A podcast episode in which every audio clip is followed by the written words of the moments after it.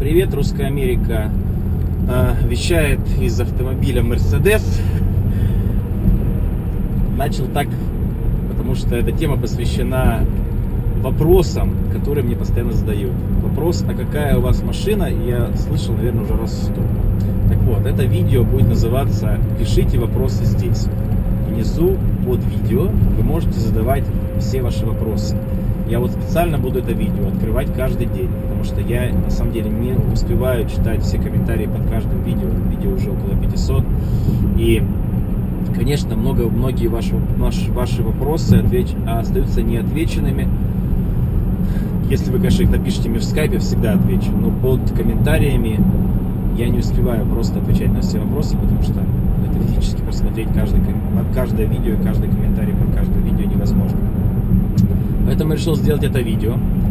И оно будет, на самом деле, наверное, очень популярное, под которым вы будете писать свои вопросы.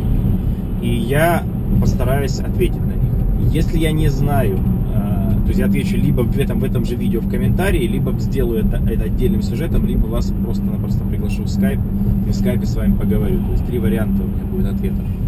Если я не знаю какой-то ответ на вопрос, я напишу, что я не знаю ответ на этот вопрос. Я многого чего не знаю. Далеко большинство вопросов, которые мне задаете, я могу не знать.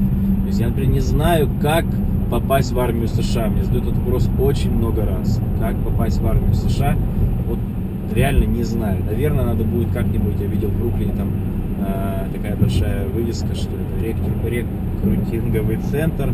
Э, надо будет, наверняка там есть русский сотрудник, и надо будет просто пойти взять у него интервью и э, узнать об этом. Опять же, дорогие зрители, многие из вас живут в Америке. Я смотрю статистику, я знаю, что очень много людей смотрят, которые живут в Америке. И вы живете наверняка больше, чем я. И знаете, что я живу всего полтора года в США. И, может быть, владеете какой-то ценной информацией. Если увидите, что кто-то задал этот вопрос, какой-то вопрос, и я на него написал, что я не знаю него ответ, буду признателен, если вы ответите и поможете человеку, и он будет удовлетворен ответом.